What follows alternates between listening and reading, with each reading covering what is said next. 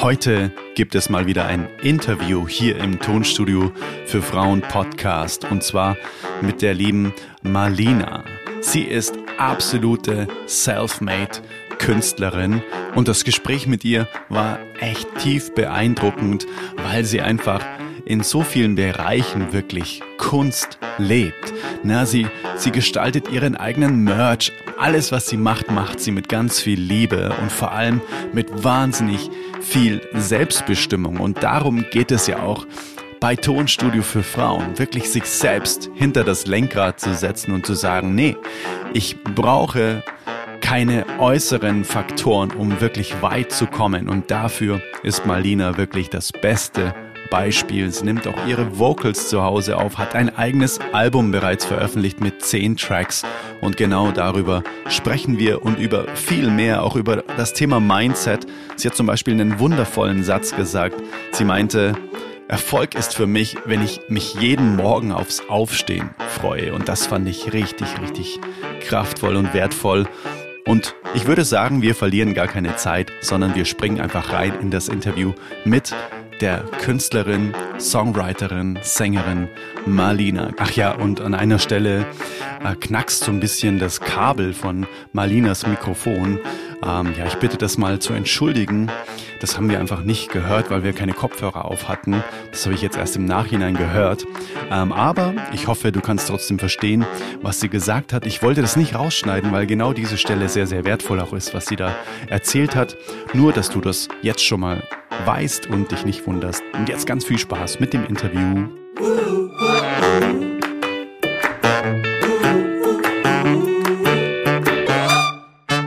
Dann sage ich herzlich willkommen hier im Podcast, Marlina. Wir haben schon gefühlt gerade eine Stunde, ohne den Record-Button zu drücken, ähm, gesprochen und das war schon sehr, sehr, ähm, sehr, sehr inspirierend.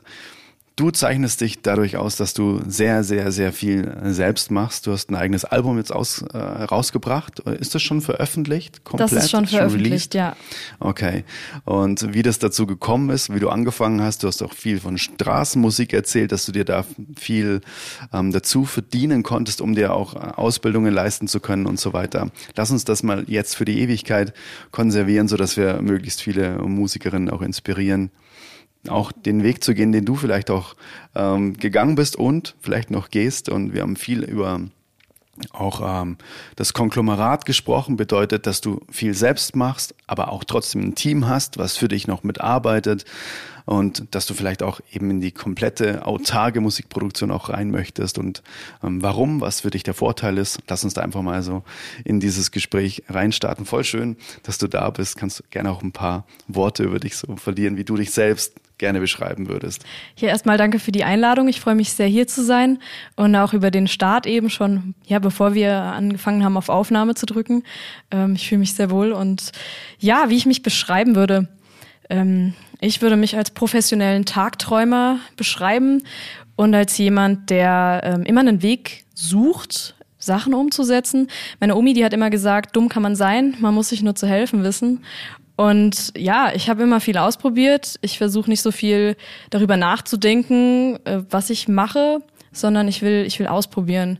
Und meistens entwickeln sich da ganz viele Wege, wie man, ja, die man gehen kann und man, man findet immer mehr über sich selbst heraus, was einem Spaß macht und wo man hin will. Und ja, wenn man weiß, was einen interessiert, dann, dann geht dieser Weg immer weiter und hört nie auf zu wachsen und das macht unglaublich viel Spaß. Mhm. Ähm, wie, wie hat denn alles angefangen? Wie bist du überhaupt zur Musik gekommen und vor allem, wie bist du dann irgendwann auch in dieses äh, Recording reingekommen, dass du, wie du vorher schon erzählt hast, dir irgendwann mal Audacity heruntergeladen hast und dann mal die ersten Covers aufgenommen hast? Wie ist, wie ist das Ganze überhaupt entstanden? Hast du irgendwie familiäre musikalische Vorprägungen oder wie wird das angefangen? Nee, also meine, äh, meine Eltern, die machen keine Musik. Die, ähm, obwohl mein Papa sagt immer, er ist professioneller Musikliebhaber, also er hört sehr gerne Musik, genauso wie meine Mama. Ähm, meine Großeltern haben wohl viel Musik gemacht. Die, ähm, diejenigen, die Musik gemacht haben, habe ich leider nicht kennengelernt. Die sind lange vor meiner Geburt leider verstorben. Ähm, ja, und zur Musik wurde ich von meinen Eltern nicht gebracht, sondern es war meine Idee. Ich bin, äh, wo ich äh, sechs Jahre alt war, ein riesen Biene Maya-Fan gewesen. Ähm, eine Animationsserie, Kinder, Kinderserie. Und da hat eine Grille Geige gespielt und ich fand das so cool, dass ich drauf gezeigt habe und zu meiner Mama meinte, hier Mama, ich will Gitarre mit Stock lernen. Ich habe keine Ahnung, was eine Geige ist. Gitarre mit Stock ist gut. Ja, und äh, sie wusste dann erst gar nicht, hey, was meint das Kind jetzt so? Und Mhm. bis ich ihr dann das gezeigt habe, zum Glück hat sie schnell genug hingesehen, war nur Mhm. eine kurze Szene. Und dann ähm, hat meine Omi zu der Zeit eine Geige organisiert. Das ist ein richtiges Schmuckstück. Die haben wir geschenkt bekommen, eine antike Kindergeige. Sehr viel Glück gehabt. Und dann habe ich meine ersten Geigenstunden bekommen. Und äh, ja, so ging das los. Dann, also zu meinem siebten Geburtstag ging es dann los mit den Geigenstunden. Und ja, ich habe eigentlich nie so darüber nachgedacht, über jetzt, viele Kinder lernen ja auch schon einen gewissen Leistungsdruck. Oder wenn sie aus Musikerfamilien kommen, habe ich schon ein, es öfter mitbekommen, dass, dass die Kinder dann einen richtigen Übeplan auch kriegen. Das war bei uns jetzt nie so der Fall. Ich habe das eigentlich immer gemacht, wenn ich richtig Lust drauf hatte und da auch öfter mal Durststrecken gehabt beim Üben. Und bin dann mit zwölf Jahren zum Klavierspielen gekommen, äh, weil ich ein riesiger Studio Ghibli-Fan bin, wieder Animationsfilme. Ähm, Chihiros Reise, Reise ins Zauberland oder Das wandelnde Schloss sind zwei Beispiele. Und habe gesagt, wow, ich möchte Klavierstunden nehmen. Und bin dann aber auch zum Gesang gekommen, bin ein riesen Evanescence-Fan und habe immer zu Hause mitgesungen und habe gedacht, boah, Klavier, Gesang. Und ja, das konnten wir uns damals nicht leisten, dass ich so viel Unterricht nehme. Ich habe drei Geschwister. Jeder durfte ein Hobby haben. Bei mir war es immer die Geige. Die wollte ich auch nicht hergeben, bis heute nicht. Ich spiele immer noch. Und habe dann gedacht, okay, ähm, ich brauche Geld. Ich bin jetzt erst 13. Was mache ich jetzt? Hm, Straßenmusik. Okay, ich kann kein Klavier mitnehmen. Aber wir haben eine Gitarre. Ah, da ist der Hals durchgebrochen. Hey Papa, kannst du, kannst du die reparieren? Und daraufhin hat mein Papa die dann zusammengeleimt und sie war voll verstimmt und die Seiten waren, ich weiß nicht, sechs Jahre alt oder so, also voll verrostet auch schon. Und damit habe ich mich dann auf die Straße gestellt und habe angefangen, äh, Straßenmusik zu machen. Und die Akkorde habe ich mir über YouTube beigebracht. Also ich hatte auch überhaupt keinen Plan, wie man das Ding hält. Aber mit der Geige waren meine Finger schon ganz gut trainiert, sage ich mal. Äh, die rechte Hand zum, zum Plektrum halten. Also es hat ein bisschen gedauert, aber das habe ich dann auch hinbekommen. Und so habe ich mir dann meinen Klavierunterricht finanziert und später dann auch meinen Gesangsunterricht. Wow. Immer nach der Schule. Wow. Immer refinanziert. Ja. Quasi mit der Musik. Richtig gut. Wow. Das hat auch sehr viel Spaß gemacht, vor allem die Leute. Ich kann es sehr empfehlen, äh, Straßenmusik zu machen. Man trifft so unglaublich tolle Leute. Im Winter habe ich dann äh, Kaffee und Tee bekommen oder Stückchen. Im Sommer war mein Highlight, da hat mir mal einer auf einem Sil Silbertablett eine Wassermelone aufgeschnitten und äh, mir dazu gestellt. Das war total geil.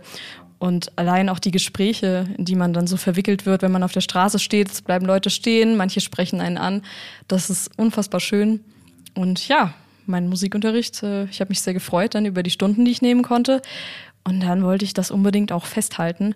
Und da wusste ich nicht so ganz, wie das geht. Wir hatten mal mit der Band, ich hatte mit 14 meine erste Band, wo ich gesungen habe. Und die haben so ein von Tascam, so ein, so, so ein ähm, Aufnahmegerät gehabt und ich hatte überhaupt keine Ahnung von Technik. Wir haben auch nur so einen ganz alten PC gehabt und ich habe auch sehr lange keinen Laptop bekommen, ähm, weil wir uns das nicht leisten konnten. Und weil sonst hätten meine anderen Geschwister auch jeder einen Laptop haben wollen, ne? Das geht dann nicht. und ähm, ja, habe dann erstmal mit diesem Aufnahmegerät geschaut, wie man aufnimmt, habe mir mal eins ausgeliehen und habe dann da, ich habe mit 15 angefangen zu komponieren, jetzt nicht so kompliziert, sondern einfach mal weiße Tasten gedrückt auf dem Klavier. Das ganze Stück war in A-Moll, habe ich noch mit der Geige drüber gespielt. Das habe ich so ein bisschen aufgenommen gehabt mit meinem iPod damals, den ich mir auch über Straßenmusik finanziert habe. Mhm, richtig und gut. ähm, ja, dann hatte ich dieses Aufnahmegerät und habe ein Klavierstück aufgenommen mit Querflöte und Geige zusammen mit meinen zwei Freundinnen damals und ähm, wollte dann unbedingt wissen, wie das jetzt geht. Wie man, ich hatte keine Ahnung von Aufnahmesoftware, bis mir jemand von Audacity erzählt hat. Und dann habe ich mir das runtergeladen mit einem Haufen Viren aus Versehen zusammen. Das war, ähm, wenn man sich nicht so gut auskennt im PC. Ne?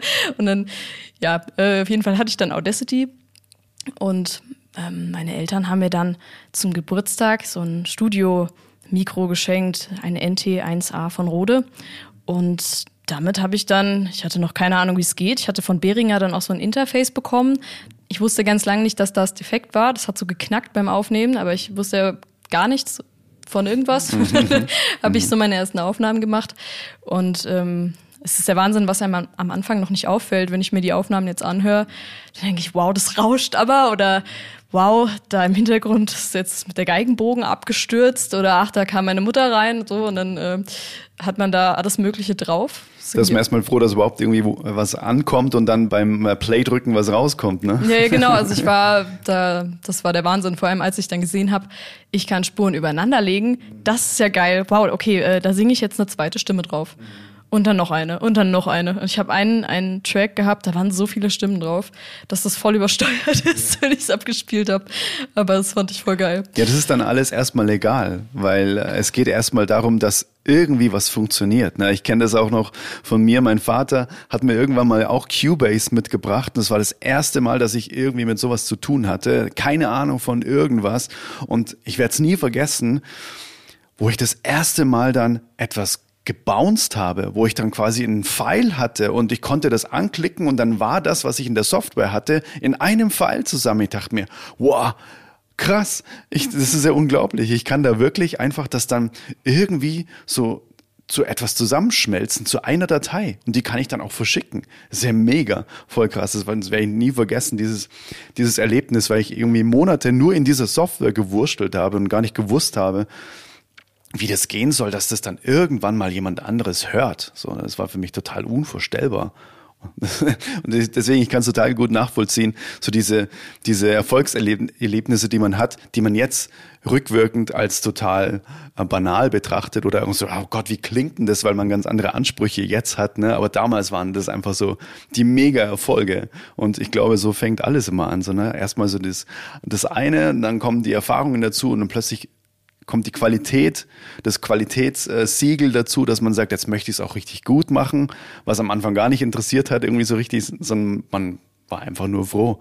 Ähm, was war eigentlich bei dir so der Grund, dass du gesagt hast, du möchtest es aufnehmen? War das nur, dass du gesagt hast, du möchtest es für dich haben oder war es für dich klar, du möchtest es auch in die Welt hinaustragen, du möchtest es verschicken, du möchtest es online stellen, du möchtest damit dich irgendwo bewerben oder was war da so die, die intrinsische Kraft, dass du gesagt hast, du möchtest das jetzt auch verbessern und weiterentwickeln?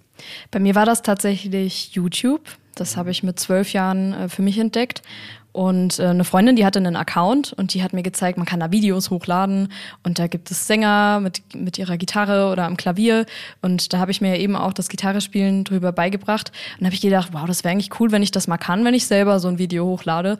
Da hätte ich voll Bock drauf. Jetzt nicht, weil ich unbedingt äh, da irgendwie bekannt werden wollte als Sängerin, sondern weil ich sehr viel Spaß mit Videos schon immer hatte. Wir haben eine kleine Kamera daheim gehabt. Mein Papa, der fotografiert sehr viel. Und da habe ich mir ähm, ja, da habe ich einmal eine kleine Kamera bekommen, mit der man auch filmen konnte und bin damit durch den Wald gerannt und habe dann auch gefilmt. Und da erinnere ich mich auch, ich hatte auch so einen, so einen Moment mit dem, wie mit der MP3, die man dann da rausbounced, mit einem Video, was ich zusammengeschnitten hatte im Windows Movie Maker, wo dann noch so ein schönes Wasserzeichen in der ja, Mitte war. Und ähm, habe dann einen Song von Pink drunter gelegt und habe einfach, ich habe Käfer gefilmt und die Blätter und keine Ahnung, alles, was mir so vor die Linse gefallen ist und äh, da hatte ich auch diesen Moment, wo ich das dann rausgerendert hatte, man sich das angucken konnte. Das war so cool. Und habe ich gedacht, so, jetzt mit Musik. Okay, ich habe diese Kamera, ich habe meine Gitarre, ich wusste immer noch nicht, wie man die stimmt. so, darüber habe ich, äh, ich habe nicht darüber nachgedacht. Ich weiß gar nicht warum. so, kam mir nicht in den Sinn mit zwölf. Und habe dann diese Kamera hingestellt und habe dann Zombie von den Cranberries äh, geübt. Hab das Dafür muss ja auch nicht stimmen. Nee, ich glaube, das Video ist auch noch online. wow. Ähm, also ich habe die dann auch echt alle hochgeladen, diese Videos. Und ja, habe dann überlegt, okay, jetzt sind da aber auch Sänger, die haben ein Mikrofon vor der Nase. Und dann habe ich irgendwann mir ein Mikro gewünscht und dann erstmal einen Verstärker aufgestellt. Man sollte ein Mikro vielleicht nicht in einen Gitarrenverstärker reinstecken. kann man machen. Ja, kann man machen. Es klang halt sehr verzerrt dann mhm. auch. Ähm, dann habe ich gedacht, vielleicht filmen die das so, dass sie dann das Mikro aufstellen, den Verstärker und die Kamera davor. Und ich kam nicht auf die Idee, dass man das ja vorher oder in den PC einspeisen kann. Und dann habe ich das erstmal so probiert und ich habe mich ganz lange gefragt, okay, wie kriegt man den Sound jetzt aber so hin wie die anderen in den Videos? Und dann habe ich Audacity entdeckt, wo das ja dann ging und war dann echt äh, wirklich richtig stolz, dass ich das so aufnehmen konnte, als MP3 rausbouncen konnte und dachte, wow, cool, jetzt hört man nicht das Knacken vom Stuhl, weil das nur ein Audiosignal aus meinem E-Piano, was ich mir auch mit Straßenmusik eben finanziert habe. Und ähm, Das fand ich total cool. Also die ersten Aufnahmen habe ich auch mit Klavier gemacht und erstmal nicht mit der Gitarre. Und dann äh, mit meinem Mikro, was ich zum Geburtstag gekriegt habe, mit diesem Rode, äh, habe ich dann Gesang aufgenommen und auch Geige eingespielt. Und ähm, ja, man hört alles mögliche Knacken im Hintergrund mal, wenn was runterfällt oder man irgendwie aufs Kabel aus Versehen übers Kabel stolpert oder äh, die Papageien im Hintergrund irgendwie zwitschern oder ähm, ja, man noch keine Kopfhörer hat, um das Playback auch leise zu machen, das, weshalb man das Playback auf der Audiospur dann auch hatte. Da habe ich dann einfach wild ausprobiert, so mit 14 und hatte einen Heidenspaß, ja. Also bei dir merkt man auf jeden Fall, dass du immer wissbegierig bist. Du hast immer Bock, was Neues auszuprobieren und vor allem du hast immer Bock, es erstmal selbst zu erfahren, bevor du sagst, ja, ich brauche da jemanden, der es für mich macht. Nee, ich möchte es wissen, wie es geht. Ne? Ich möchte irgendwie ähm, wissen, wie nehme ich denn jetzt hier ein E-Piano auf? Wie kann ich denn den Sound verbessern? Wie kann ich denn irgendwie vielleicht meine Vocals verbessern, indem ich vielleicht ein neues Mikro mir hole? Und das merkt man bei dir, dass du so eine so eine intrinsische Kraft, dass du da einfach Bock hast, die Sachen selbst in die Hand zu nehmen. Und auch jetzt mit Video, ne? Du hast ja vorher schon erzählt, dass du dann durch den Wald gelaufen bist und da alles Mögliche gefilmt hast. Und das hat sich ja bis heute sogar auch ähm, durchgesetzt, ne? Diese, diese Begeisterung für auch ähm, Musik, produzieren, Bewegtbilder produzieren, also im Prinzip einfach immer dieses Schöpferische, ne? dieses Machen von Dingen und vor allem von, ähm, ja, von, äh, von ich sag mal, Werken, die dann am Ende Menschen Freude bereitet, oder? Habe ich das schon so richtig verstanden? Du malst auch, also immer ja. irgendwie so dieses, dieses irgendwas erschaffen, was anderen auch irgendwie was sagen möchte oder Freude bereitet. Ja, also ich fand das schon immer schön, die Sachen, die ich mir ausgedacht habe, in irgendeiner Form zu visualisieren oder auch im Sound ähm, dann aufzunehmen. Und ich habe mich immer gefragt, wie das geht. Und ich muss auch sagen, ich wusste ganz lang gar nicht, wen ich fragen soll, weil dass man das einfach googeln kann, das, das ging damals noch nicht so so detailliert wie jetzt heute. Wenn man da was eingibt, findet man ja sehr viel. Und ich wusste auch gar nicht, wie das heißt. Wenn man, wenn man jetzt jemanden sucht, der einen aufnehmen kann, dass es sowas wie ein Tonstudio gibt, das wusste ich nicht, weil das einfach nicht meine Welt war. Mein Papa, der, der malt auch, der fotografiert und malt und der ist Biologe. Meine Mama ist am Gericht. Und die hatten alle keine Ahnung, ähm, was, was jetzt Musik angeht. Die dachten, ja, da geht man zu einem Label und die nehmen einen dann auf und da muss man erst mal reinkommen. Das heißt, die brauchen Interesse an dir. Und dann habe ich gedacht, ja, das kriege ich mit 14 nicht hin. Hm, ja, ich muss jetzt irgendwie herausfinden, wie das geht. Aber ich wollte es halt auch wissen. Und meine Omi wieder, ne, mit dumm kann man sein, man muss sich zu helfen wissen. habe ich dann überlegt, okay, dann äh, dann probiere ich jetzt halt mal aus. Ich habe da voll Bock drauf. Das war dann auch lange wie mein Hobby.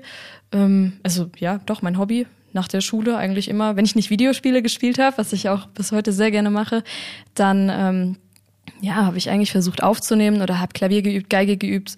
Ähm, jetzt aber nicht virtuos. Also es war jetzt nicht so, dass ich unfassbar virtuos bin. Ich hatte einfach voll Bock drauf. Ich hatte einfach mega Spaß dran, da einzutauchen. Und ich hatte auch ganz oft Ideen für Melodien. Und weil ich mit der Geige aufgewachsen bin, hatte ich dann auch ganz oft mehrere Streicher im Kopf. Also richtige Melodien mit Harmonien. Und ich habe immer gedacht, wie kriege ich das jetzt aus meinem Kopf? Äh, irgendwie, wie, wie soll ich denn das spielen?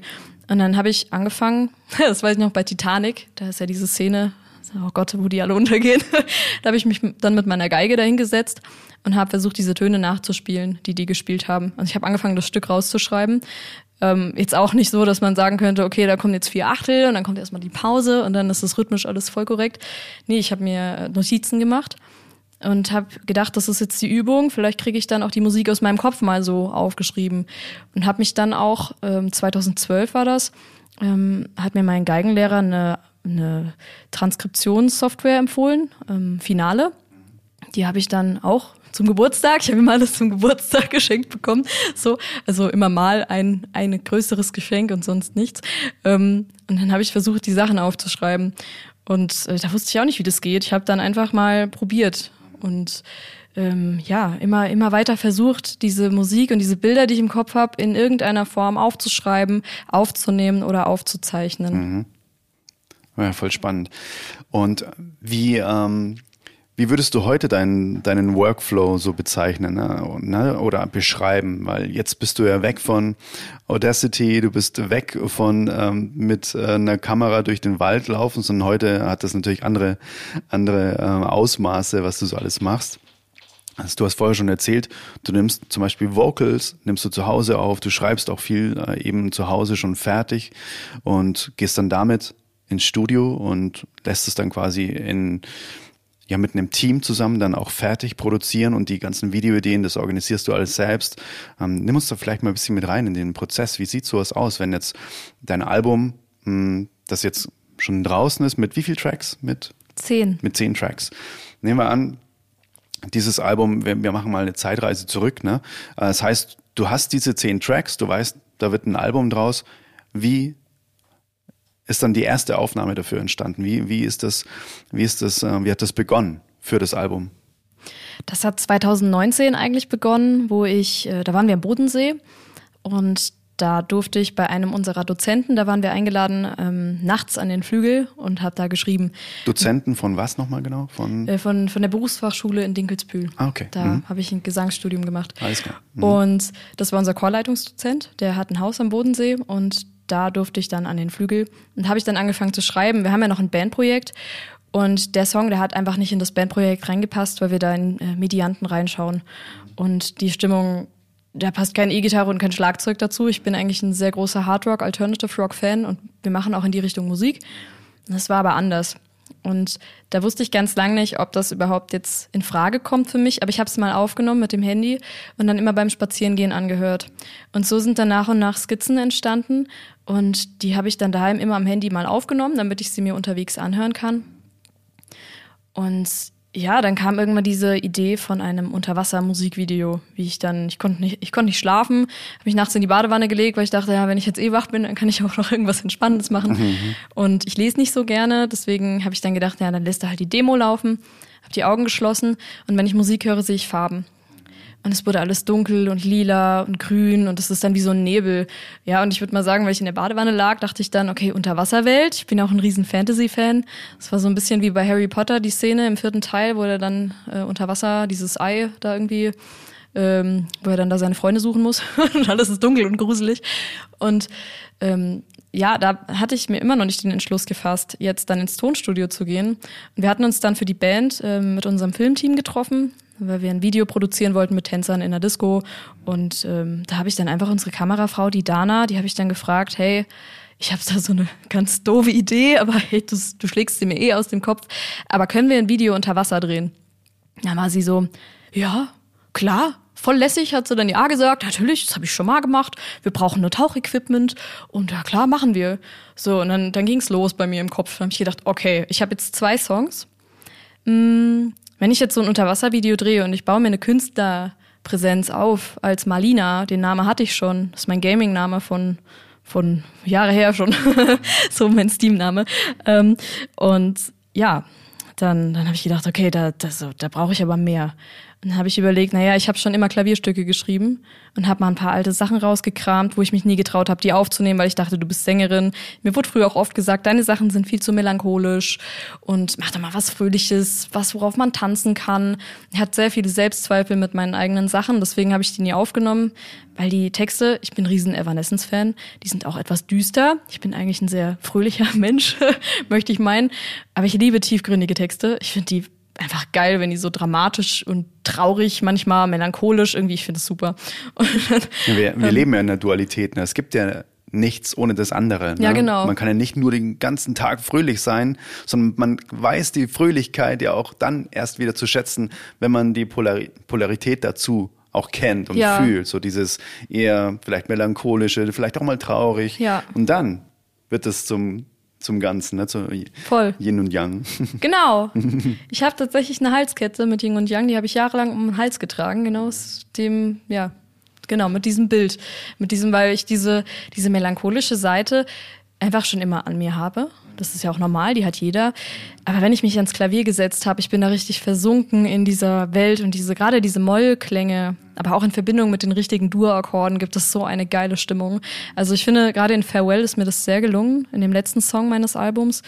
Ähm, also für mich persönlich sehr gelungen und ja, ich weiß nicht, es gibt mir so eine Kraft. Ich sitze dann am Klavier und ich habe das Gefühl, ich habe eine Energie und die schreie ich einfach in die Welt raus. Ich habe das, das fühlt sich wie eine Naturgewalt an. Ich liebe dieses Gefühl. Und das habe ich ganz lange geleugnet, wegen der Kritik, die ich bekommen habe. Und weil ich vor ein paar Jahren auch noch so enorme Selbstzweifel hatte, dass ich dachte, Sängerin, ich weiß gar nicht, ob ich das Zeug dazu habe. Vielleicht lasse ich's, aber eigentlich kann ich es nicht lassen, weil was soll ich denn sonst machen? Weil ich liebe das doch. Und da war ich total im Konflikt mit mir selbst. Und dann habe ich gesagt, so jetzt reicht's weil dann kam Corona und habe ich gedacht, jetzt kann ich eh nicht mit meiner Band proben. Ich kann auch nicht unterrichten. Meine vier Chöre kann ich auch nicht unterhalten. Ich kann eigentlich gar nichts gerade machen. Ähm, Online-Unterricht haben nur ein paar angenommen gehabt. Das hat sich dann zum Glück etabliert. Und ich hatte das große Glück, also auch immer noch, ich wohne wieder bei meinen Eltern in meinem kleinen Wandschrank Records, sechs Quadratmeter großen äh, Zimmer.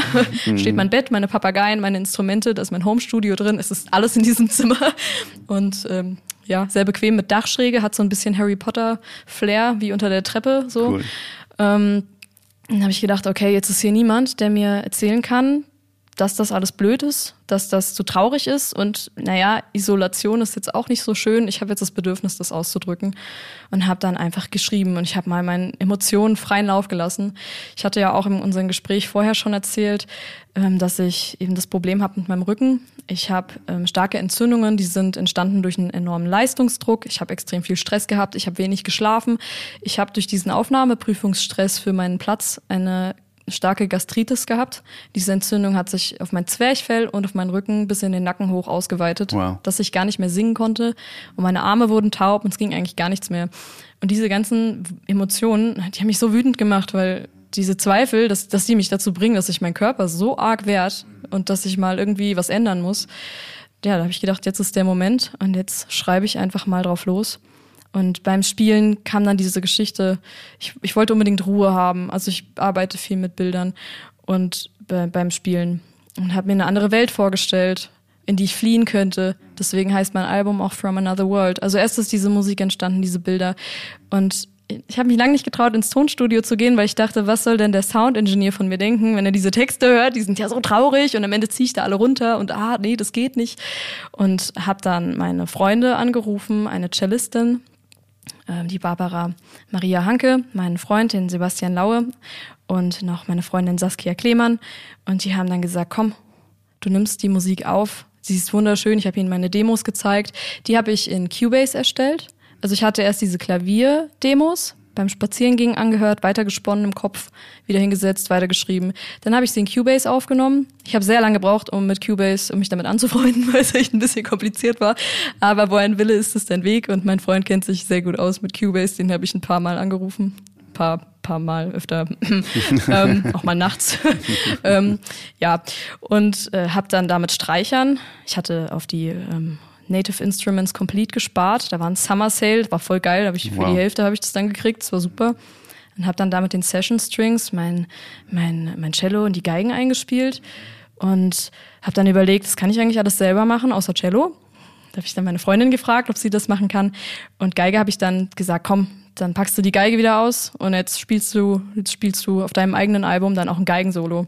Und hatte ich richtig Spaß dran, das zu schreiben. Vorher alles schön eingegeben, dann mal laut spielen, äh, laut abgespielt, Geige dazu gespielt, überlegt, was kann man dann noch machen. Die Saskia kam dann mit ihrer Marimba um die Ecke und meinte, komm, da machen wir so ein paar Wirbel in der Tiefe. Das würde zu dem Unterwasservideo gut passen. Das hatte ich denen auch direkt erzählt. Und dann haben die mich alle so gepusht. Und wow. dafür war ich so dankbar. Und dann mhm. habe ich gesagt, so, ich brauche kein Auto. Ich wollte mir eins kaufen. Wir haben Corona. Ich nehme das Geld. Wir gehen ins Tonstudio. Und da haben wir dann an einem Flügel, deswegen Tonstudio, ich habe keinen Flügel daheim. Unser Klavier lässt sich nicht mehr richtig stimmen. Mein Klavierstimmer will mir auch immer wieder ein neues verkaufen, weil er sagt, diese Rübe, ernsthaft, willst du wirklich, dass ich die Stimme komme?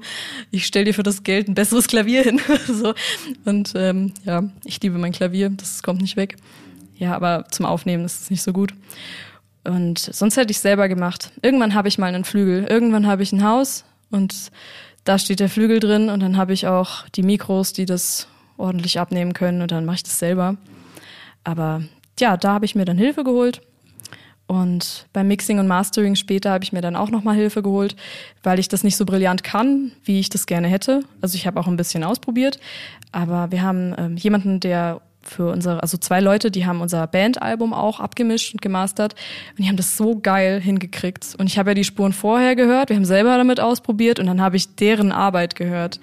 Und das war so geil, dass ich gesagt habe, okay, nein, das, ich kann das noch nicht so gut, kann ja noch werden. das, da lasse ich mir einfach noch ein bisschen Zeit, aber bis dahin kann das jemand übernehmen.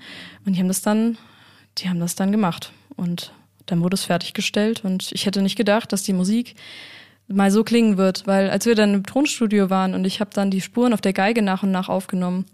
Also das klingt ja so anders, wie wenn du das virtuell mit so einem Instrument da einspielst, ist ja klar, aber dass das so eine Wärme hat und so eine Ausstrahlung und so eine Gewalt und wenn das dann noch richtig abgemischt wird, also es klingt ganz anders, als ich mir das ursprünglich gedacht habe, aber es klingt viel geiler, als ich es mir hätte vorstellen können. Mhm. Wow. Hast du alle zehn Tracks zu Hause vorproduziert? Oder ja, alle auf Klick? Nein, ähm, das sind noch ein paar Klavierinstrumentale dabei. Ein Stück habe ich mit 15 geschrieben und da habe ich gesagt, das muss da drauf, weil da ging das los mit diesen Selbstzweifeln und das ist ja nicht gut genug und das ist ja so einfach und keine Ahnung. Das Stück heißt Fall und ich weiß ganz genau, wie stolz mein 15-jähriges Ich wäre, wenn es wüsste, dass ich das wirklich veröffentlicht habe. Vor allem das Video, was wir dazu gedreht haben. Wir sind nach Dänemark gefahren, da habe ich ein Crowdfunding für gemacht. Also ich finanziere auch alles selber, was ich mache. Und da habe ich Hilfe gebraucht, das war sehr teuer. Und ähm, wurde auch viel gesponsert. Also unser Filmteam hat da sehr viel, sehr viel Liebe reingesteckt. Das hätte ich gar nicht, das hätte ich gar nicht bezahlen können. Und naja, vielleicht irgendwann mal dann. Ne? Man wächst ja. Und dieses Video strahlt diese Ruhe aus, die ich unbedingt haben wollte. Das ist so toll. Also wenn, wenn ich mit 15 gesehen hätte, was ich mal mit 24 für ein Video drehe und wie ich da auch aussehe. Wir haben eine ganz tolle Visagistin und Fotografin auch dabei gehabt, die hat mich äh, frisiert und geschminkt. Und dann sind wir ja in diesem paganistischen Stil mit Federn und ähm, Kriegsbemalung und ich habe so ein graues Tüllkleid an, also so gemischt irgendwie nordisch und dann in den Dünen, Dünenlandschaft und Sonnenuntergang im Hintergrund. Das sieht so geil aus. Ich hätte es mir niemals erträumt. Aber ja, was soll ich sagen? Man, man spinnt große Ideen und man überlegt, okay, wie setze ich die jetzt um? Und wenn man bei einer Sache nicht weiter weiß, wie das jetzt geht, kann man ja jemanden fragen. Und was soll die Person sagen? Also ich kann Nein sagen. Es gibt viele Personen, die das eventuell auch können und vielleicht nicht Nein sagen, sondern einem einen Tipp geben. Ja, und so lernt man und wächst man an seinen Aufgaben. Und man kann viel mehr alleine machen, als ich mir erträumt hätte. Also ich, auch im Studium hieß es ja, und ihr braucht dann mal einen Produzenten, weil alleine, das ist sehr aufwendig, weil das ist auch alles sehr teuer. Vielleicht mal bei einem Label, die, die stecken dann 30.000 Euro in eine Videoproduktion und dann haben die da auch ein schönes Online-Marketing, dann hast du da auch direkt Klicks drauf. Aber ich frage mich dann immer, was sind das für Klicks? Ich kenne mich mittlerweile aus mit Online-Marketing. Ich habe eine Fortbildung gemacht und mal reingeschaut. Facebook Business Manager, wie funktioniert das? Wie erstelle ich eine Story-Ad, dass die Leute auch aufmerksam auf mich werden? Äh, wie programmiere ich das mit einer Zielgruppe? Was für ein Budget brauche ich? und habe es geschafft. Da bin ich ein bisschen stolz drauf, sehr günstige Anzeigen zu schalten, die super viel bringen. Und die Leute, die da hängen bleiben, schreiben mit mir auf Instagram. Die tauschen sich richtig mit mir aus. Bei mir, meinem, meine Community ist ja mein Tribe und äh, da sind wir eigentlich immer im kreativen Austausch. Ich stelle oft Fragen in die Runde, ähm, zum Beispiel zu welchen Worten soll ich ein Klavierstück schreiben? Dann kommen da Sachen oder wir stellen zusammen aus, also wir zeichnen zusammen zu einem Thema. Da ist jeder willkommen, jeder mit seinen Fähigkeiten und pushen uns da gegenseitig und vor allem, und das ist das Wichtigste an der Kunst und der Musik, wir haben Spaß, weil das wird auch ganz oft nur ganz klein geschrieben. Das finde ich sehr schade, weil warum macht man Musik? Es erfüllt einen, es ist auch ein Handwerk, es ist viel Arbeit und das sollte man auch wertschätzen, auch wenn man kein Musiker ist und jemanden zum Beispiel engagiert. Aber trotzdem sollte es als Künstler Spaß machen und ja, wenn ich andere mitreißen kann und denen diesen Spaß geben kann, dann habe ich es eigentlich geschafft. Das ist mein Ziel. Und nicht die 30.000 Klicks. Ich meine, das ist cool. Wenn ich irgendwann mal vielleicht, wer weiß, so groß wachse, dass ich diese Reichweite habe. Aber dann hoffentlich mit Leuten, die auch weiterhin so im Austausch mit mir stehen, so wie es jetzt ist. Hm. Wow. Da waren ganz viele Dinge dabei, die mir ja ähm, aufgefallen sind, über die ich schon echt ganz oft gesprochen habe. Und das ist echt äh, total krass, weil wir haben uns ja da im Vorhinein jetzt auch nicht drüber unterhalten, über was wir so genau sprechen. Und ich finde es total geil, wie das Gespräch gerade so äh, sich äh, den Weg bahnt. Und ein Punkt, der mir aufgefallen ist, der auch in meinem Leben total wichtig ist und äh, von dem ich auch glaube, dass es den Löwenanteil an, an dem Erfolg hat Erfolg bedeutet für mich ja nur, dass irgendwas auf etwas erfolgt, was vorausgegangen ist. Das ist für mich Erfolg. Ähm, und dafür muss man eine Ursache setzen, für das das etwas erfolgen darf. Dann ist Erfolg da. Das ist ja quasi immer so eine eigene Definition. Und was mir aufgefallen ist, dein Umfeld dass du gesagt hast, dass dein Umfeld dich auch davon abgehalten hat oder dir gesagt hat, das ist so und so und so und so und so und so, das ist quasi bewertend. Na, also eigentlich steht es niemandem auf der Welt zu, irgendwas zu bewerten, wie irgendwas ist. Na, man hat ein eigenes Gefühl dazu, aber dann jemanden klein zu halten und zu sagen, mach das nicht, weil das ist so und so und so und so und so und so. Das steht niemandem zu und ich habe das Gefühl, dass du für dich einen wahnsinnigen Gamechanger erlebt hast, als sich das Umfeld auch quasi wohlwollend gedreht hat. Ne? So dieses, hey, mach das unbedingt, das muss raus, weil eben dieser Vergleich, weil das ist zu melancholisch, man kann nicht drauf tanzen. Ja, wer sagt denn, dass das Musik so nicht sein darf oder so sein soll? Ne? Also ich glaube, lass ja. uns da mal ein bisschen weiter nochmal reingehen in dieses Thema Umfeld, dass das, glaube ich, ähm, einfach das Aller, Allerwichtigste ist, weil ich kenne das aus der Community von, äh, von vielen Musikerinnen, die eben gesagt haben, ja, aber es sagen ja so viele, dass das nichts wird. Und es sagen so viele, dass ich das nicht machen soll. Und es sagen ja so viele, ich kann das nicht. Ja, dazu fallen mir zwei Sachen ein. Eine Sache habe ich erst heute Morgen gelesen. Erfolg ist dann, wenn man sich jeden Morgen, wenn man es kaum erwarten kann, wieder aufzustehen. Das ist Erfolg. Das kann ich voll unterschreiben. Heute war so ein Tag, ich konnte es kaum erwarten, aufzustehen und habe mich gefreut, nach München zu fahren. Ich will mehr rauskommen, weil ich immer so in meinem äh, Wandschrank Records mit meinen Papageien hocke und äh, ja, selten rausgehe, weil ich mich auch oft nicht traue, mal rauszugehen und mit anderen Menschen zu sprechen, weil ich auch ja eher introvertiert bin, wenn, ja, so. und ähm, das andere zum Umfeld, also ich wurde durch diesen Leistungsdruck eben sehr krank. Da haben sich einige Menschen von mir abgewandt mit den Sprüchen, ja, du willst doch nur Aufmerksamkeit. Ach, so schlimm ist es nicht. Geh halt mal spazieren. Ähm, oder also diese Entzündung, die kam, wo ich 19 war. Ja, du bist doch noch viel zu jung für sowas. Also das kann ja nicht sein. Jetzt mit 25 sagen mir die Leute, macht sich das Alter bemerkbar, ne? Ja, danke. Nein, ähm, das ist nicht so. Und da waren ziemlich viele fiese Sachen dabei und tatsächlich kamen viele äh, Kritiken von Kollegen. Und also Kollegen in Form von anderen Musikern. Andere Musik. Hm. Wo ich mich immer gefragt habe, hey, du machst eine ganz andere Musikrichtung als ich. Warum hatest du mich so? Ich habe hm. dir nichts getan hm. und ich finde geil, was du machst, aber warum akzeptierst du mich nicht, so wie, wie ich bin und was hm. ich für Sachen mache? Und wenn wir alle dieselbe Musik spielen, wer, wer hört uns denn dann noch zu? Das ist doch blöd. Also, was, das macht ja keinen Sinn. Mhm. Und dann habe ich in dem Moment gesagt, okay, ähm, ich schmeiße jetzt alle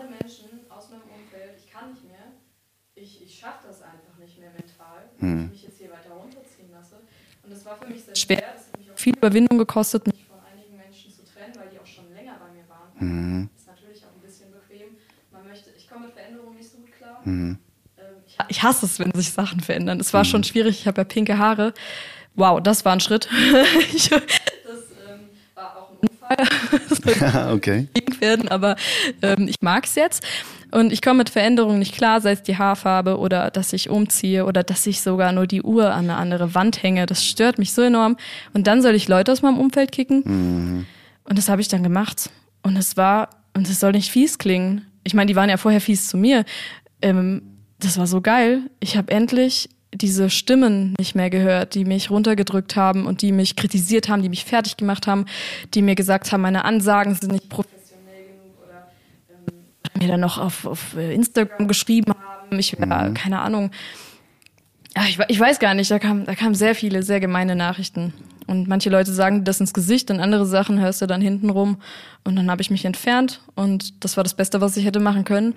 Aber das war eine Überwindung. Und ähm, ja, man schafft sich, man, man schafft sich sein eigenes Umfeld, wenn man den Weg geht, den man gehen möchte. Ich habe mir überlegt, und das habe ich mir aufgeschrieben, okay, was macht mein Leben denn lebenswert? Wo will ich denn eigentlich hin? Und ja, habe mir das aufgeschrieben. Ich will morgens mich mit einem Kaffee ans Klavier setzen und komponieren. Diese Musik will ich aufnehmen. Ich liebe es zu unterrichten. Das will ich aber nicht die ganze Zeit machen. Ich will lieber weniger Schüler haben und mich super um die kümmern. Meine Schüler geben mir extrem viel wieder zurück. Also die inspirieren mich. Das ist unfassbar. Und ich habe so schöne Gespräche und so schöne Momente in den Stunden mit meinen Schülern. Und Gesangsschüler? Gesangsschüler. Ich habe auch zwei Geigenschüler und Klavierschüler. Und ja, jeder von denen gibt mir etwas wieder. Das ist einfach toll. Das, das macht mir richtig viel Spaß. Ich will auch für andere Künstler komponieren. Das habe ich jetzt bei meinem Freund gemacht, beim Sebastian Laue. Der unter dem Künstlernamen Sean Enigma zu finden ist. Dort bin ich auf seinem Album als Pianistin zu hören. Und ja, das macht mir, es macht mir einfach unglaublich viel Spaß, diese Sachen zu machen. Also habe ich die aufgeschrieben und habe dann überlegt, okay, dann muss ich meinen Alltag jetzt aber auch aktiv damit füllen, weil sonst passiert es nicht. Und auch, dass ich mehr rauskommen will, für mich eine Challenge aber das will ich, also mache ich das jetzt. Und das war dann auch für mich der nächste Schritt, mich mit Marketing zu beschäftigen. Weil ich hatte früher immer Angst, das haben ja auch Kollegen gesagt, jetzt hast du ja wieder zehn Instagram-Stories gemacht, ja, hast du irgendwie ein Problem, Mittelpunkt waren oder willst du irgendwie Aufmerksamkeit oder und dann wird sich das Maul drüber zerrissen. Und dann habe ich mir gedacht, das ist eigentlich völliger Quatsch, weil ähm, ich bin Künstlerin, ich schreibe Musik, ich will die verkaufen und was bringt's mir, wenn ich in meinem stillen Kämmerlein sitze und übe, übe, übe, übe, für wen denn? Wenn ich niemandem erzähle, was ich mache. Und ja, dazu gehört auch, das zu verkaufen, weil äh, ich meine, wie, wie soll ich denn sonst davon leben? Also, das, man muss ja irgendwo auch in die Öffentlichkeit treten. Und das wollte ich üben. Und da habe ich äh, ein ganz gutes Team gefunden, die mich da unterstützt haben. Und ähm, ja, habe mich damit sehr viel beschäftigt und äh, spamme Instagram täglich zu. Manchmal ist ein bisschen viel, das äh, sehe ich auch ein. Ähm, mittlerweile habe ich das aber auch gesplittet. Ich habe noch einen geheimen Instagram-Account, den kann man sich über Patreon freischalten. Das war für mich eine Möglichkeit, auch einen finanziellen Rückfluss zu generieren ähm, durch die Arbeit, die ich eh schon mache. Und da kann ich dann ein bisschen tiefer äh, mehr erzählen und auf meinem öffentlichen Account dann ein bisschen weniger. Und ja, auch das mit diesen Twitch-Livestreams, die ich mache, wo ich mein Lieblingsvideospiel spiele, habe ich auch schon das Feedback bekommen, Skyrim, das ist zehn Jahre alt, spiel doch mal irgendwas, was neu ist. Und dann habe ich gesagt, nee, weil das ist mein Lieblingsspiel. Außerdem kam dieses Jahr die Anniversary Edition raus. Haben wir jetzt einen Survival-Modus, den gab's vorher nicht, das ist total geil. Und äh, wenn es dich nicht interessiert, dann guck dir doch einen anderen Let's Player an, weil ich habe noch nicht so viele Follower und der muss mir ja nicht zusehen. Was ist denn, also das sage ich auch mittlerweile oft, wenn jemand sagt, wow, also das ist mir zu traurig, sage ich, naja, dann das äh, weiß ich, danke, aber dann hör dir doch vielleicht Ed Sheeran an oder es gibt so tolle Musiker. Also es muss einem ja nicht gefallen, aber ich muss mich nicht ändern, deswegen. Und das habe ich endlich verinnerlicht und ja, das hat lang gebraucht, sehr lang. Manchmal vergesse ich es auch noch. Das ist, denke ich, Teil des Prozesses, dass man es auch wieder vergisst und wieder Zweifel hat. Aber das ist auch okay, weil auch an Fehlern merkt man, okay, das war es jetzt nicht, aber dann weiß ich schon mal, was ich nächstes Mal nicht mache und dann wird's besser. Das wird niemals aufhören. Das ist meine Meinung. Ne? Also wenn du, wenn du mal Geschichten hörst oder Biografien liest von Weltstars, Elton John, er hat gesagt, er hat im Madison Square Garden gespielt, war zweimal ausverkauft und er hat sich bei der zweiten Show, also quasi zwei Tage hintereinander, die erste war ausverkauft, das war irgendwie New York Times, alle waren da, die ganzen großen Fernsehsender, es war die erfolgreichste Show ever. Und dann der zweiten, am zweiten Tag, in der zweiten Show, hat er erzählt, ist er hinter der Bühne gestanden und hat einfach sich gedacht, was ist, wenn die Leute heute über meine Stimme lachen? Was ist, wenn die das nicht gut finden, was ich mache?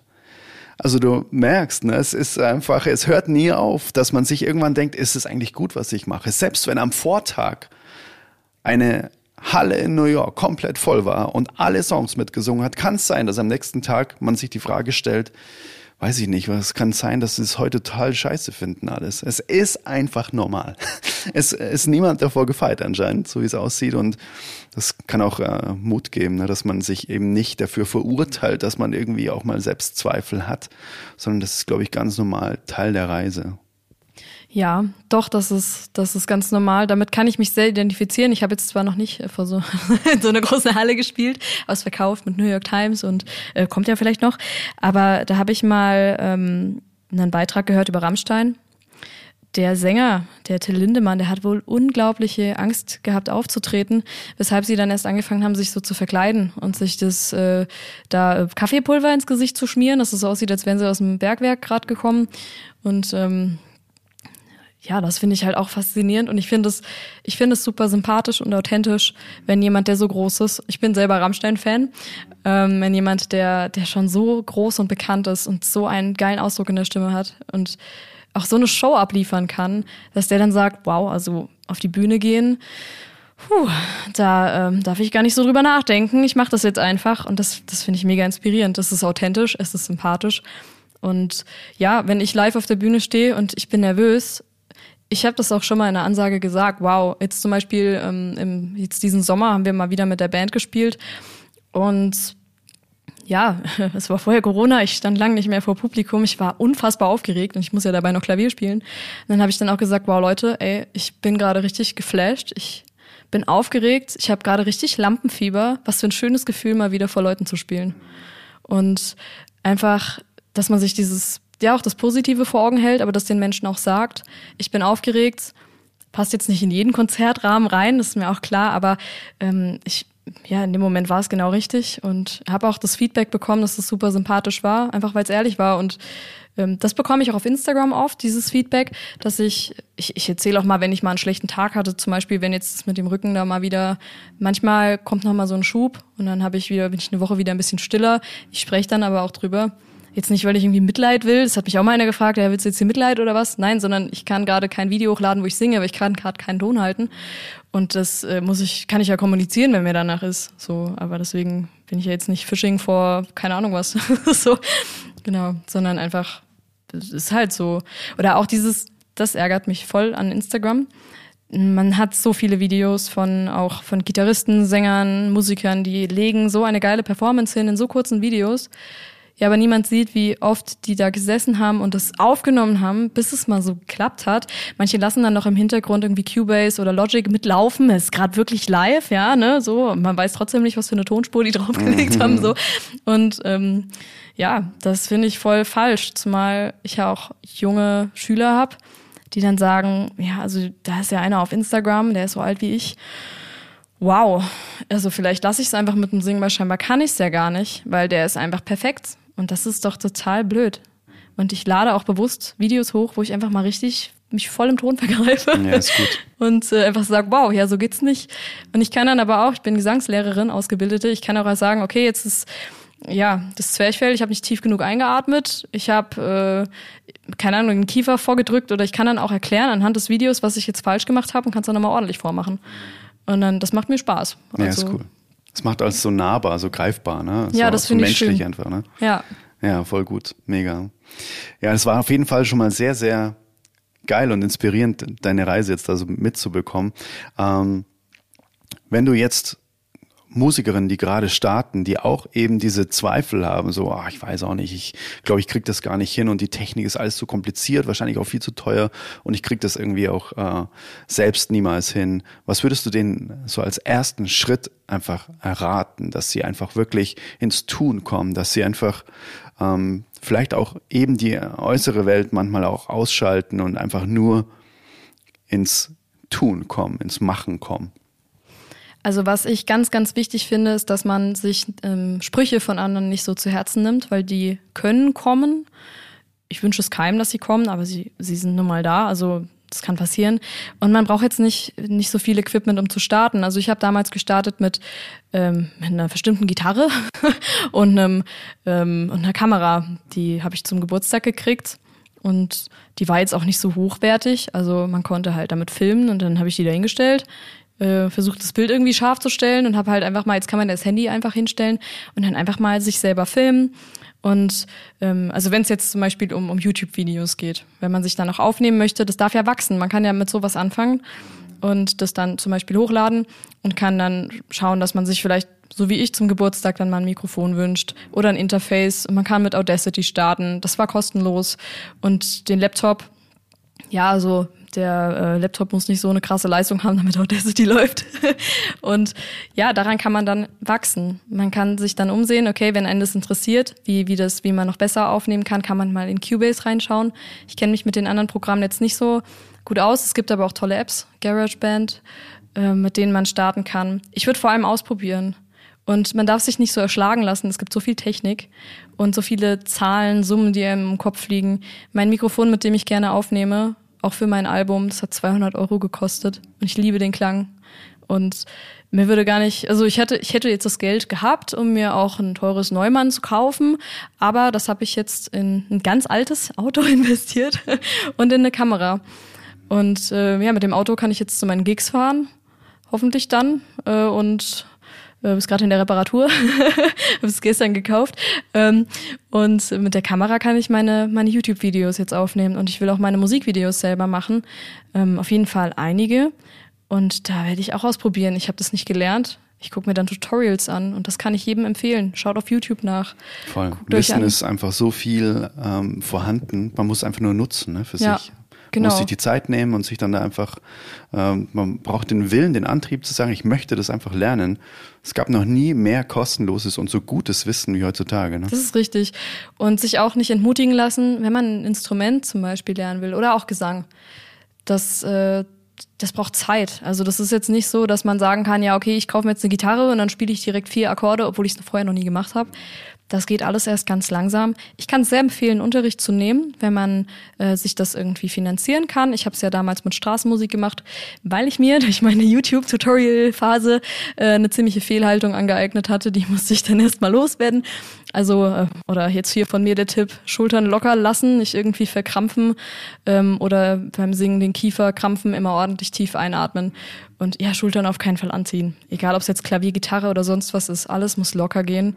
Das braucht Zeit und zwischendurch immer mal ein paar Entspannungsübungen machen und sich einfach kontrollieren. Das ist wie Sport machen. Wenn du die Squats falsch machst, weil das Knie dann über die Zehenspitzen guckt, dann machst du dir die Knie kaputt.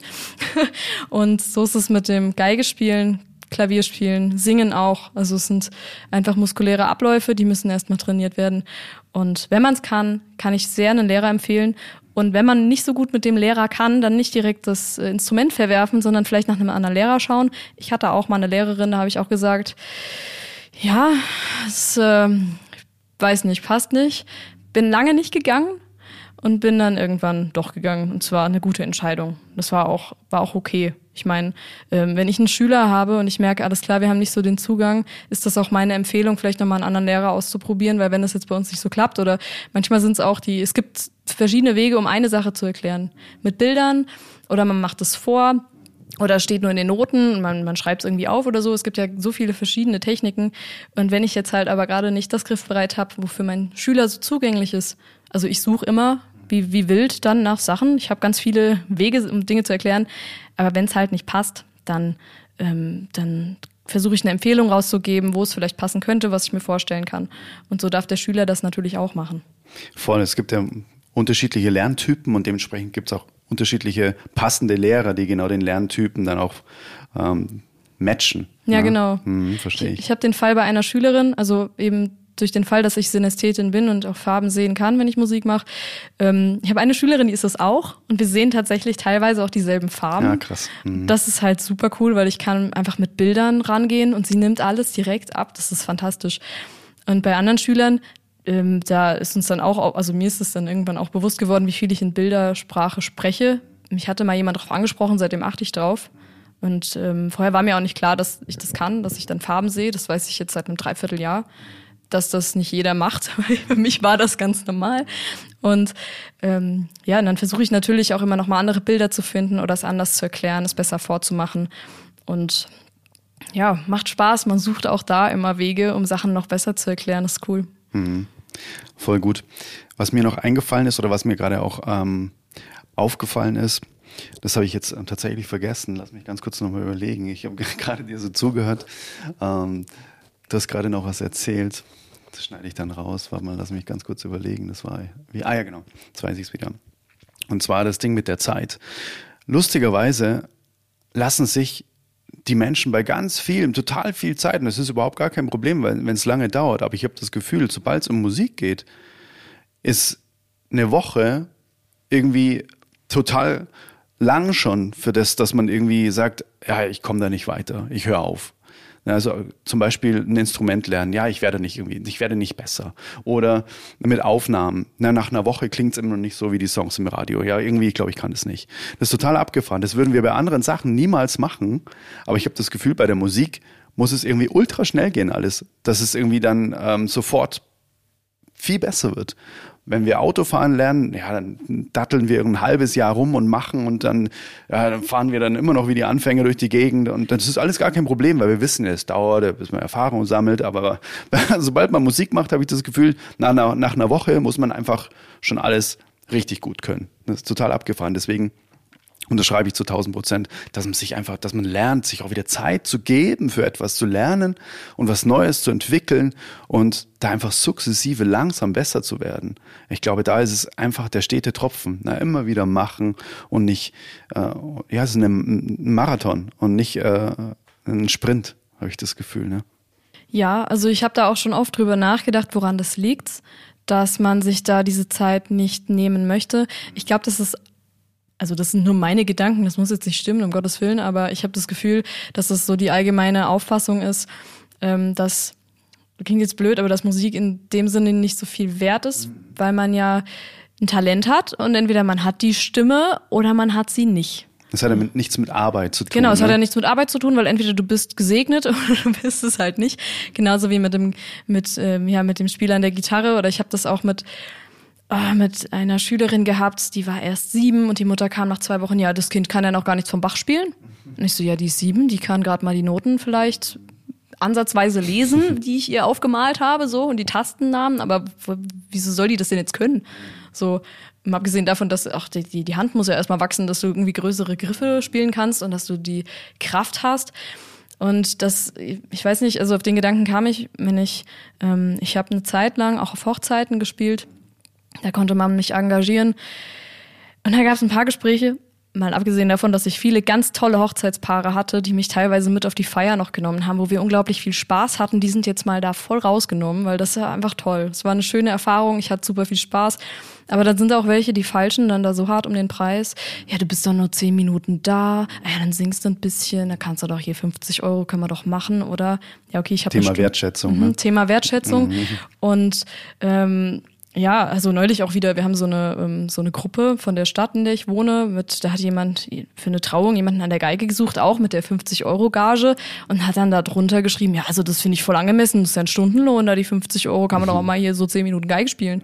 Oder, oder eine Stunde, eine Stunde sollte man spielen. Ja, okay, mal abgesehen von dem Geld, was man in den Unterricht gesteckt hat, dann musste irgendwie das Stück, was wahrscheinlich ein extra Wunsch, ist ja auch eine Hochzeit, ist ja auch okay, aber muss man sich die Noten besorgen, dann muss man das erstmal üben, dann braucht man eventuell jemanden, der das begleitet, dann muss man das proben und dann sind viele Tage vergangen, bis es dann brillant klingt und dann bist du auf der Hochzeit, zehn Minuten, kriegst 50 Euro dafür und dann hast du immer noch nichts gegessen die ganze Zeit, wie du dafür genau. gearbeitet hast. Also das ist dann irgendwie auch nicht geil und da ist einfach diese, äh, ja, dieser Respekt vor dieser, vor diesem Handwerk nicht da, weil das ich weiß nicht, viele Hobbybands machen auch Preise, ich will jetzt nicht sagen kaputt, aber die spielen einfach, weil sie Bock drauf haben, dann auch für weniger, für ein Bier oder so. Und ähm, dann, dann kommen wir Profis um die Ecke, haben das richtig gelernt und ja, dann, ja, aber die Band da vom Nachbarort, die hat ja da auch nicht so viel Geld genommen. Warum, was macht euch jetzt so toll? Und dann sind wir die arroganten Musiker. und, du bist in der äh, Erklärungsnot, ne? Sonst ja. musst du es erstmal irgendwie rechtfertigen. Ja, man warum, muss ne? es immer rechtfertigen. Und das nervt mich. Also Hochzeiten spiele ich jetzt echt, also wenn ich eine Anfrage kriege, gucke ich mir das ganz genau an. Aber ähm, Tendenz zu, ah, eher, eher nicht so, kommt ganz stark auf das Brautpaar an. Aber wenn da zwei Sätze fallen, wo ich schon das Gefühl kriege, die haben da, die wollen eigentlich weniger zahlen, dann mache ich das nicht. Ja, ist gut. ist mir nicht wert, weil das ist ja auch meine Zeit, ne? Absolut, braucht man auch ein Standing dann, dass man sagt, ja, man macht auch mal Dinge nicht. Ja, nicht ganz wichtig. Dafür habe ich lang gebraucht, zumal ich da auch wieder böse Zungen bekommen habe von wegen, wie arrogant ich bin und äh, also ich muss ja so toll sein, dass ich jetzt so viel Geld verlange, was ich mir eigentlich einbilde. So von Leuten, die gar nicht in dem Bereich arbeiten, sondern das nur gehört haben. Oder dann, ja, kannst du bei der Freundin von mir da nicht spielen, weil wir kennen uns ja und ach komm, das ist ja nicht, nicht so wild. Komm, das ist eine Freundin von mir. Ja, okay toll. Ich habe viele Leute, die darauf gerne zurückgreifen würden, aber dann könnte ich davon nicht leben. Und dann finde ich es immer so gemein, wenn ich Nein sage. Dann fühle ich mich immer total schlecht und das hasse ich. Und das, das finde ich, ja, da habe ich auch noch nicht die Lösung gefunden, wie ich dann reagiere. Ich arbeite noch dran. Und ähm, ich habe aber das Gefühl, das ist eben das Problem, wenn Eltern ein Kind zu einem schicken, dass sie halt auch denken, ja, das machen die ja ganz schnell. So, und entweder mein Kind ist begabt oder nicht. Manche wollen dann nicht in ein E-Piano mit gewichteten Tasten investieren, weil man weiß ja gar nicht, ob das Kind das weitermacht. Da haben wir noch die Heimorgel von der Oma daheim. Die hat äh, so Federtasten, das reicht ja auch. Dann egal, ob die größer oder kleiner sind, weil das sind doch Tasten. Ne? Boah, oder ich weiß nicht, das ist dann immer schwierig. Wie soll das Kind Spaß am Klavierspielen haben, wenn es auf der Heimorgel von der Oma spielen soll, die anders klingt, sich anders anfühlt? Da hat das Kind safe keinen Bock mehr. Das äh, kann ich auch direkt sagen. Mache ich dann auch meistens. Oder man hat den Fall wie eine Schülerin von mir, die Eltern haben ihr einfach ein Yamaha hingestellt, aber kein E-Piano, sondern sie haben ein Klavier gekauft. Und okay. ja, das haben wir jetzt mal hier gemietet, so, in einem Jahr müssen wir das dann bezahlen. Aber ich dachte, also wenn, wenn meine Tochter das schon richtig lernen soll, dann, dann probieren wir das gleich mal richtig. Was sind die beiden Extreme, ne? Heimorgel von der Oma oder echtes Klavier? also das muss man sich auch leisten können, muss man auch sagen. Auch mit einem E-Piano für 300 Euro kann man auch schon viel machen wichtig ist beim Klavierlernen einfach wirklich die gewichteten Tasten, dass sich die Muskulatur ausbilden kann. Weil sonst kann man sich nicht mal einfach, wenn da ein Open Stage mäßig ein Klavier steht, da wundert man sich dann doch, warum es auf einmal so anstrengend ist. Deswegen lieber gleich ein bisschen, man kann das ja auch ausleihen. Man kann sich ja vieles auch leihen und ausprobieren. Voll. Aber es braucht halt genauso. Zeit. Ja. Da sind wir wieder beim Punkt, ne? Ja. Sich die Zeit nehmen. Wow, das waren unfassbar viele Impulse. Danke dafür, dass du die heute geteilt hast. Ähm, Gerne. Ähm, zum Schluss ähm, wäre es total cool, wenn du einfach noch so die, die Lieblingseinfallstore in deine, in deine musikalische Welt teilen würdest. So, was, äh, was sind so die, die Kanäle, wo du sagst, da, ähm, da bekommt man die, die äh, wahrhaftige Marlina einfach zu Gesicht. Ähm, da bekommt man einfach auch viel Musik, viel, äh, viel Du einfach mit vor allem auf Instagram, at Malinas Music. Da bin ich täglich aktiv. Ähm, mittlerweile baue ich, also ich baue meinen YouTube-Channel momentan aus. Jeden Tag gibt es ein neues Video. Findet man mich auch unter Malina. Und auf Twitch gibt es momentan zweimal die Woche einen Livestream, wo ich eben mein Lieblingsvideo spiele, Skyrim. Vielleicht auch mal ein anderes. Da wollte ich jetzt mal in die Community fragen, wer noch Bock hat, mal vielleicht ein Horrorgame zu spielen. Ich weiß nicht, ob ich das packe, aber da kann man mir dann auch zuschauen. Okay. Wird bestimmt auch witzig. Findet man mich auch unter Malinas Music. Cool. Und das sind eigentlich so die drei Plattformen, auf denen ich hauptsächlich bin, ja. Cool, das verlinken wir auf jeden Fall alles in den Show Notes und dann kann man sich mal angucken, wie weit man kommen kann, wenn man einfach wahnsinnig viel selbst macht wie du.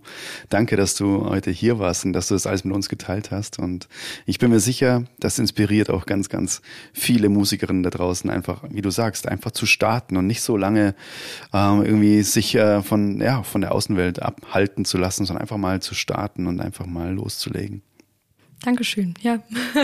Voll gerne. Ja, da sind wir wieder zurück. Wow. Hatte ich dieses Interview genauso berührt und inspiriert wie mich? Ja, lass es gerne auch Marlina wissen auf ihrem Instagram-Kanal. Würde sie auch total freuen und auch mich, wenn wir hier gemeinsam dafür sorgen, dass Künstlerinnen wie Marlina noch mehr Reichweite bekommen, noch mehr Aufmerksamkeit bekommen, weil sie hat es so sehr verdient und hör einfach auch mal gerne in die Musik rein von Marlina und ja, lasse gerne dein Feedback auch auf Instagram da, sowohl ihren Account als auch den Tonstudio für Frauen Account auf Instagram findest du in den Show Notes und auch alles weitere zu Marlina findest du in den Show Notes. Klick da gerne jetzt mal rein und hör einfach mal, wie weit man kommen kann, wenn man sich die Skills aneignet, wenn man eben diese Passion lebt, wie es Marlina auch tut. Genau, ich bin gespannt, was du dir aus dem Interview heute mit Marlina rausgenommen hast und freue mich von dir zu lesen. Dann würde ich sagen, wir lesen uns wieder auf Instagram oder in der Tonstudio für Frauen Facebook-Gruppe und hören uns in der nächsten Episode wieder. Bis dahin nur das Beste für dich und deine Musik. Let it flow, let it grow. Dein Adrian von Tonstudio für Frauen.de. Bye bye.